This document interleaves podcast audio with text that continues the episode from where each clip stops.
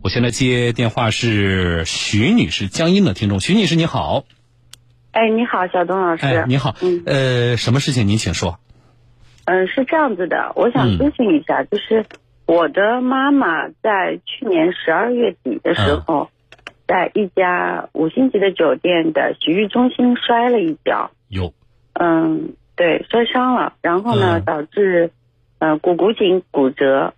我们当时去了医院以以后呢，其实我也没有考虑太多，嗯我只是考虑就是退休人员嘛，可能就是医保。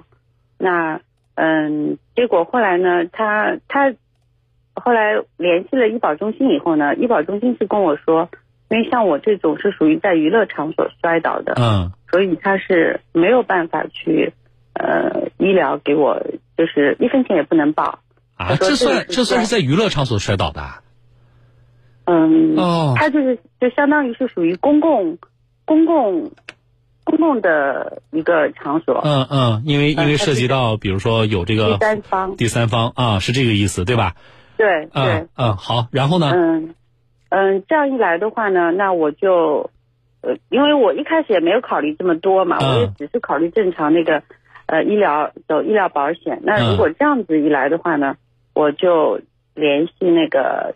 我我当时也问了一下医保中心，医保中心的原理理由，他跟我说这是一个政策，嗯然后他也给了我看了一些一一一一些那个政策的文件给我看了，嗯然后呢，他也我说那这个要怎么怎么去跟他们说？因为我没有考虑去去跟这个就是理论上好像很多人可能都会去直接考虑就是去联系呃洗浴中心，但是我呢是没有考虑到，嗯我只想到了医保这一条路。嗯后来医保的人跟我说，他说因为这个是第三方，他说第三方是应该负责任的，而且我在那边消费的。嗯嗯，所以这个我我打断一下啊，我插一句话，嗯这个呢，我们向其他的听众朋友普及一下，这个呃不是说相应当地的规定，也不是说呃呃所谓的是不是在娱乐场所，就是你的受的伤，你的这个伤情，应该是有人负责的，你这么来理解。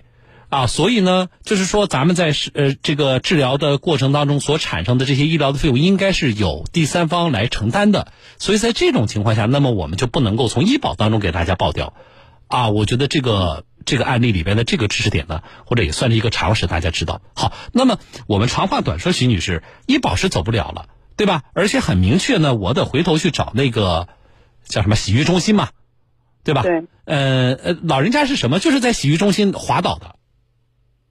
对，他是洗完了脚以后，嗯我们是是在他的休息室里面，嗯，结果休息室里面在休息室里面滑倒了。滑倒了啊。好，你找到我之前，你肯定是跟这个叫什么洗浴中心接触过的。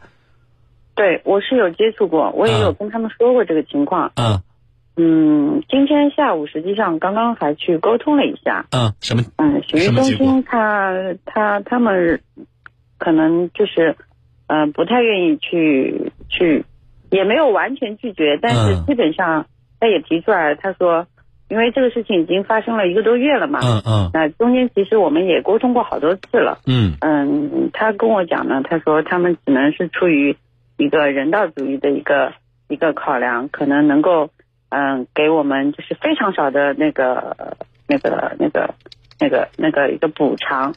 那老人家花了多少钱就治疗这个伤？我们大概花了六万多。六万多啊？那他们什么意思？这个呃不管叫什么吧，人道主义还是什么吧，他打算出多少钱？百分之十，六千啊？对，是这个意思是吧？是嗯，那你显然不能接受，是不是？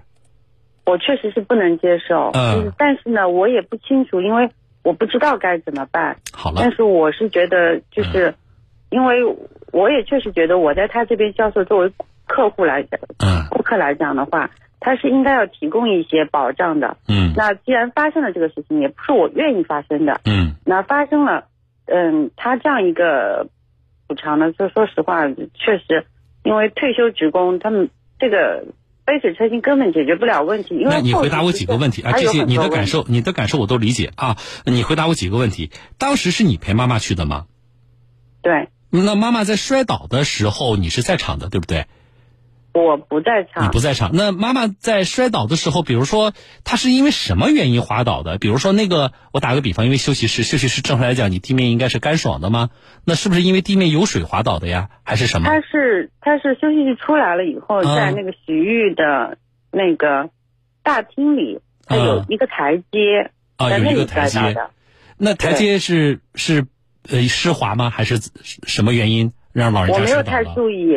我没有太注意啊，那我这么问吧，你觉得啊，除了说我们这么来理解，说我既然在你这摔倒了，那么你就应该有责任，对吧？我们先把这个逻辑放在一边儿，就是在实际上，妈妈到这个呃洗浴中心这一次去的整个的过程当中，特别是在她摔倒的前后，你觉得洗浴中心存在哪些过失吗？因为他们存在的这个过失，所以造成妈妈最终啊不小心在这摔倒受伤了。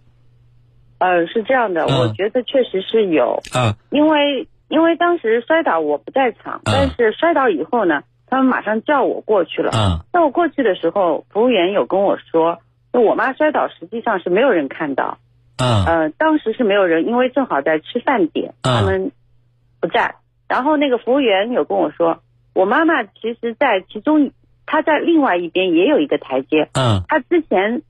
下到另外一个台阶的时候，服务员是在的，是扶了我妈妈的。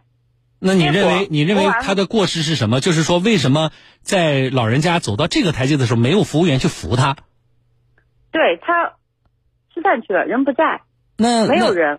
如果说有人的话，他应该是不会有这个问题。哦。好好，我知道了。呃，来，我给你找个律师问问你，你就能够听到我跟律师的对话。我觉得你参考一下，然后你再决定，比如说咱们接下来怎么办啊？提起什么诉求，或者说能不能这个，如果是起诉的话，应该怎么办，好不好？嗯。啊，你电话不挂掉啊？来，这样这样子，那个小东老师，我插一句嘴。嗯。其实我并不是特别想走这个，就是起诉这个流程。啊，不想不想走是一回事儿，我们得知道。那我们就协商不下来怎么办？我今天告诉你，我说，呃，比如说我告诉你了，我说这个洗浴中心多大责任，该赔多少钱，可是他就不赔，那能怎么办呢？那我我除了起诉，我协商不成的话，我我是从来也不鼓励大家去打官司。